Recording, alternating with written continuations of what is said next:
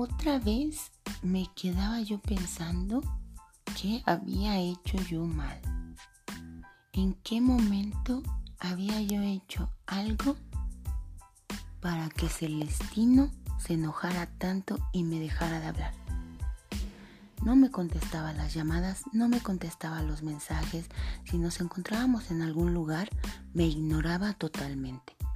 Yo sufría mucho y pasaba las noches con una angustia tremenda en el corazón pensando que ahora sí él me iba a abandonar, pensando que ahora sí me iba a quedar sola por siempre y nadie más me iba a querer nunca. ¿Te suena parecido? Bueno, un abusador, una personalidad narcisista es lo que hace. Hace que tú dependas de él y que no sepas qué estás haciendo para que él actúe de esa forma. Te llena de dudas, te llena de inconsistencias, te llena de temores, de desconfianza.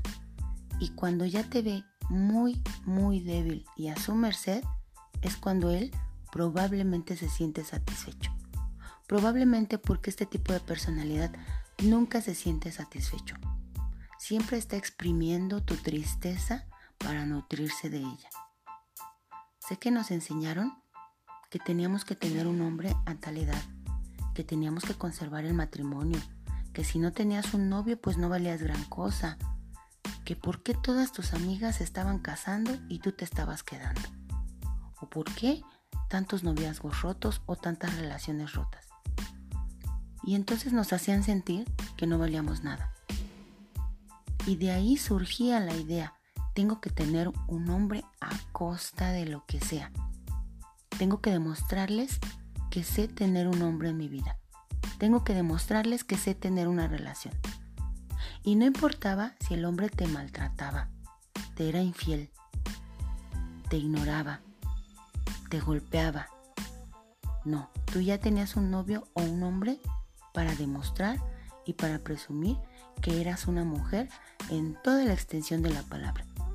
Aunque esa, aunque esa mujer siempre estuviera triste, desconfiada y aburrida por el mundo. Cambia ese chip que te insertaron. Estar soltera no es tan malo. Estar sola no es tan malo. Es mejor estar soltera y vivir sola que estar con una persona que te maltrata y que te ignora.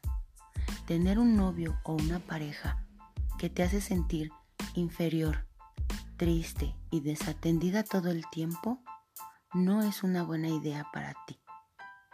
Tener un novio que todo el tiempo te está obligando a hacer cosas que no quieres no es algo bueno para ti. Aprende a amarte, aprende a desarrollar en tu mente los espacios con los cuales tú te sentirías tranquila para poder reflejarlos en la realidad.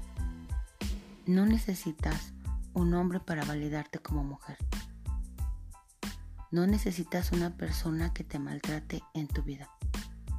Tengamos en cuenta que no todos los hombres son iguales y puedes encontrar una buena persona que te trate bien. No tienes por qué aguantar una mala situación solamente para que vean que eres la mujer ideal o la mujer perfecta. Mereces a alguien que te trate bien y te trate bonito.